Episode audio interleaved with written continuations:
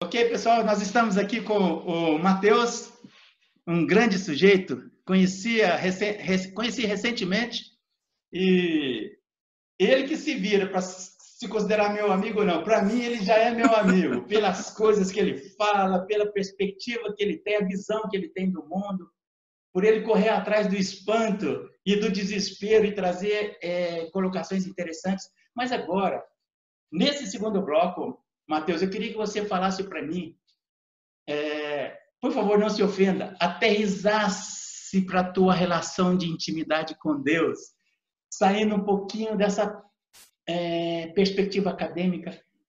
Conta para mim alguma experiência que você teve em que você ouviu de alguma forma, da sua forma, a voz de Deus.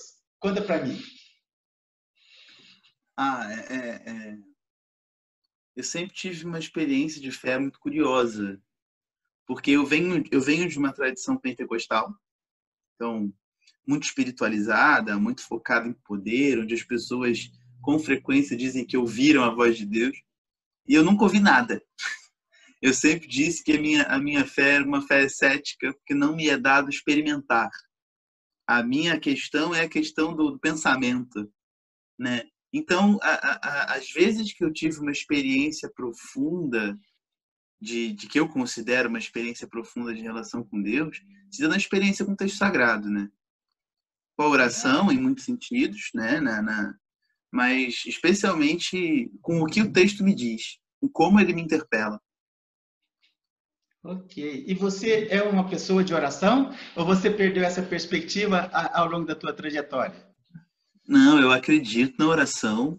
Assim, é porque essa pergunta é um pouco constrangedora, porque eu tenho, eu, eu, eu, eu tenho déficit de atenção. Então, orar para mim é muito difícil, sabe? Assim, eu sou um pouco ansioso, então parar para orar, é, é, como pessoas que ficam horas orando, tem toda uma disciplina de oração. Eu busco, eu acredito na disciplina espiritual. Eu acho, eu acho a, a, disciplina, a tradição da disciplina cristã de meditação, de, de, de lectio divina, né? aquela coisa da ora, ora, é, leitura orante das escrituras sagradas, me interessa demais.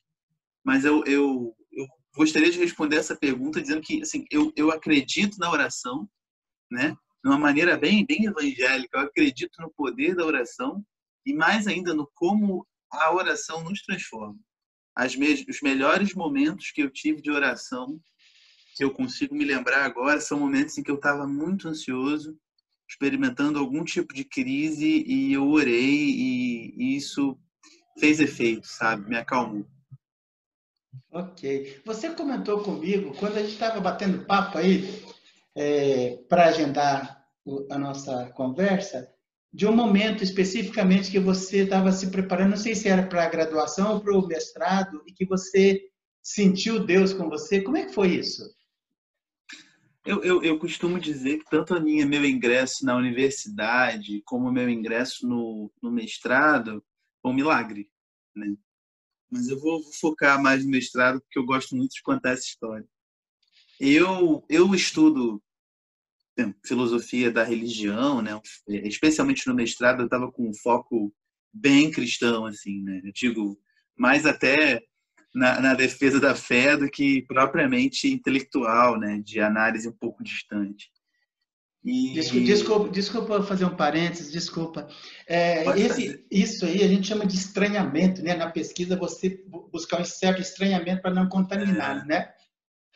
É, eu, eu, eu tento sabotar isso. Eu acho que né, você não pode fazer filosofia e você pensar a partir da, da, da tua experiência de mundo. Filosofia de respeito às suas crenças, ao seu modo de olhar.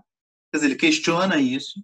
Tem algumas categorias fundamentais, entendeu? Mas você vai atrás na pesquisa daquilo que te toca, sabe? Você não pode ser um apaixonado por Guimarães Rosa e querer pensar o Guimarães Rosa num, num, trabalho acadêmico, aí não, agora ele virou um rato que eu vou dissecar.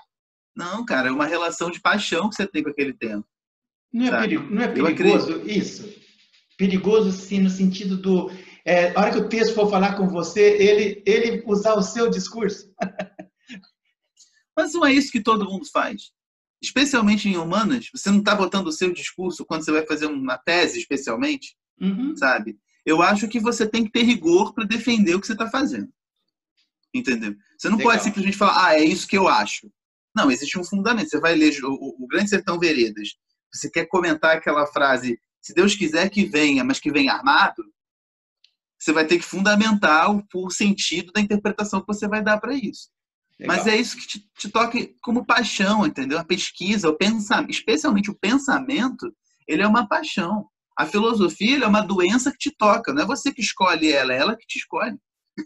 Legal, cara, que então, legal. Ir atrás da filosofia com esse pensamento de ciência exata, digo assim, sem, sem nenhum detrimento, mas de achar que tudo tem que ser muito lógico, muito mecânico, não pode envolver paixões, eu não acredito muito nisso. Senão, eu acho que seria uma pesquisa fria, pouco relevante, mas o que, ela diz para mim? E o que, que eu quero dizer para as pessoas com o que eu estou fazendo? Esse é meu interesse. Senão, eu não escrevia. Muito Agora, bom. respondendo a, a, a, sua pergunta né, sobre essa questão da, da presença de Deus, a minha experiência é de, de, de enfrentar, por exemplo, no mestrado, uma banca muito rigorosa, né, professores muito rigorosos, com, com é, é, é pontos é, é, de vista a respeito da filosofia bem demarcados. Né? Era uma banca que tinha um professor de lógica, um professor de ética, sabe? um professor de estética bastante rigoroso, um professor de filosofia da ciência, homens assim, pesquisadores assim, gigantes, gigantes. E eu tinha minha humilde pesquisa sobre a fé e o tornar-se mesmo, Kierkegaard. Eu falei, cara, não vai rolar. Sabe, é uma banca tão rigorosa que para 20 vagas só foram escolhidas 10 pessoas. Sabe? Que outras pessoas não foram. E assim, meu trabalho foi aceito. Sabe? Eu não achava que meu trabalho tinha recurso suficiente para ser aceito. Naquele tempo, então, Hoje em dia eu até posso olhar humanamente e falar assim, ah, mas isso aqui, isso aqui estava bem escrito sim, eu que tinha baixa autoestima, mas do, do ponto de vista da fé eu tenho uma outra experiência, entendeu? É como eu entendi aquele momento. Não só isso, nesse momento de crise com esse trabalho, eu, eu tive até um problema porque eu tinha data para enviar e eu estava tentando duas universidades, a UERJ e a PUC. E, e a data da PUC era um pouco posterior, mas eu não ia ter tempo de fazer o que eles pediam. Então eu peguei o projeto da UERJ e mandei para a PUC. Só que eu esqueci de mudar o cabeçalho, então eu mandei para o projeto com o título da UERJ. E ainda assim, o meu projeto foi aceito, cara. Eu passei. Você passou nas eu duas? Eu passei. Passei nas duas. Eu fiquei na UERJ por conta de orientação mesmo né? O, o, o, já tinha um professor de filosofia da religião que eu já conhecia, que conhecia meu tema, e eu ia ter um pouco mais de dificuldade de orientação na PUC. Mas que legal, esse, eu, esse, eu chamo de testemunho, você pode chamar do que for. Para mim é testemunho também. É lindo, é lindo, cara. Assim, a, a gente perceber. Eu até fiquei até com medo de fazer uma pergunta para você, se antes, é, diante do teu receio com relação à banca se você tinha se esparramado diante de Deus. Mas eu não quis fazer essa pergunta, não. Mas eu achei tão bonito, cara. Assim, é a forma como Deus age na vida de cada um. Muito bonito, bem legal, cara. Me fala uma coisa, o teu mestrado virou um livro ou não? Não, não. Eu tenho desejo de publicar, mas eu tive revisitando ela, ele recentemente, né? E algumas coisas eu teria que que trabalhar, né? Fazer o trabalho do artesão, né? De rever Você... o texto, mudar algumas coisas. Mas eu tenho um desejo de publicar porque eu acho que é importante, né? Uma obra, assim, é uma obra de comentário de uma obra, mas é um comentário de uma obra que a gente não tem, eu acho, em português, assim. Claro, Legal. teria submeter ao rigor de outros pesquisadores. Então. Legal. Me fala uma coisa, você tentaria é, fazer isso, mas procurando atingir o grande público, seria bem interessante. Desafiador. Então, eu tenho feito diferente isso. A minha, o meu, é, eu tento escrever de maneira simples. Simples assim, eu, eu busco uma, uma, uma, certa musicalidade na, meu, na minha escrita, né? Eu percebo que quando eu escrevo, eu penso musicalmente.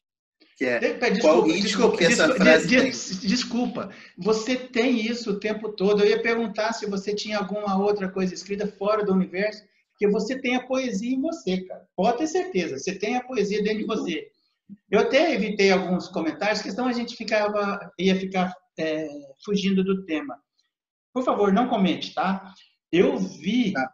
em Fernando Pessoa o Kierkegaard, nos heterônimos dele. Você faz algumas lives de vez em quando, tem uns cursos. Aproveita aí para é, falar então, para o pessoal que vai assistir como é que eles podem tem te achar. A ver, é, tem a ver com que o, o a gente estava conversando, o senhor perguntou sobre se eu escrevo para o grande público. Eu tenho, eu tenho que fazer um trabalho melhor com ele, mas eu tenho uma página no Medium, né, que é uma rede social de textos, onde eu escrevo algumas coisas ali. Recentemente eu escrevi um texto bem focado em grande público, assim, que até um, um colega pesquisador de Kierkegaard lá do Nordeste pediu se não, se eu não queria publicar num jornal que ele editava, aí saiu nesse jornal.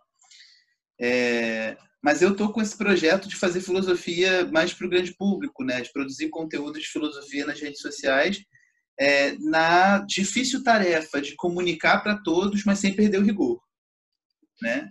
Fazer filosofia sem diluir, mas, mas melhorar o acesso, né? Porque é muito necessário. Então, oh. eu e o Diogo Santana, a gente fez umas lives, a gente fez umas lives sobre Kierkegaard. É, agora a gente tem uma estacionada, mas eu continuo publicando, né? Sobre Kierkegaard, sobre outros temas. Mas dessas lives vão voltar. A gente vai ter um período grande, assim, de uma semana, talvez, de live todo dia, porque a gente está pensando em. Em breve deve, a gente deve anunciar alguma coisa assim, mas um curso online focado na, é, é, é, nessa questão de ser mais para o grande público mesmo. Legal, né? olha. Eu tenho buscado isso porque a filosofia, me parece, ela é algo que ela é pertinente a todo e qualquer ser humano e necessária, porque é pela filosofia que a gente questiona as nossas crenças, nem que seja para reafirmá-las. Você sabe que você está querendo sair da Torre de Marfim, né? Tô. Por favor. eu, eu, não nasci para viver em torre, não, cara. ô, ô Matheus, pode ter certeza. É, eu não estou pretendendo, ainda não comecei também, não. Uma vez por semana, é, com dois minutos, eu vou entrar sozinho no meu canal aqui, vou gravar e vou soltar uma vez por semana, fazendo a, a indicação de algumas conversas que eu achei particularmente interessantes. Essa semana, por exemplo, é, amanhã está subindo o Emiliano Jamba, que trabalha a teologia negra, ele escreveu Teologia e Negritude. Eu vou entrar é, na quinta-feira, sugerindo que o pessoal assista a, a, a, o bate-papo com ele, porque é muito interessante. E vou falar também do Mateus, um xará seu, que faz trabalho com moradores de ruas, um, aqui em Campinas, um teólogo. Então eu vou chegar, eu entro e falo dos dois, das duas entrevistas e vou sugerir o pessoal assistir. Quando você começar aí, quando você tiver as lives, Pô, manda para mim que eu vou indicar para o pessoal assistir também. Vamos, vamos trocar figurinha, é bem legal. É uma das propostas Sim. do meu canal é dialogar com o grande público, é buscar esse desafio. Tá bom? Sim, e onde eu tenho, o senhor tinha perguntado, só para é, é, é, emendar que eu acabei não respondendo. Eu tenho feito isso no meu Instagram, especialmente, que é arroba mchimaelter. Aí tem que copiar o nome, é complicado mesmo mas é, é, os vídeos, as lives estão salvas lá no meu IGTV, tem postagens lá semanais, às vezes diárias, né? Tem o Twitter também, também arroba mishmaelter, hoje eu tenho comunicado mais, assim, o Legal. meu material. E aí a gente está com uma, um perfil no Telegram, o link está lá na minha bio do Instagram, onde todo dia, ou quase todo dia, eu posto alguma reflexão filosófica em formato de áudio, ou alguma indicação bibliográfica. Legal. Matheus, quero te falar que foi um prazer enorme, não preciso nem falar, né? Foi um prazer enorme bater papo com você, trocar algumas ideias aí. E futuramente a gente volta a conversar, tá bom? Um abração, muito obrigado. Tá bom. Muito obrigado, Demerval. Obrigado pela oportunidade, obrigado pelo convite. Foi certamente um prazer. Até Legal. a próxima, de verdade. Até a próxima.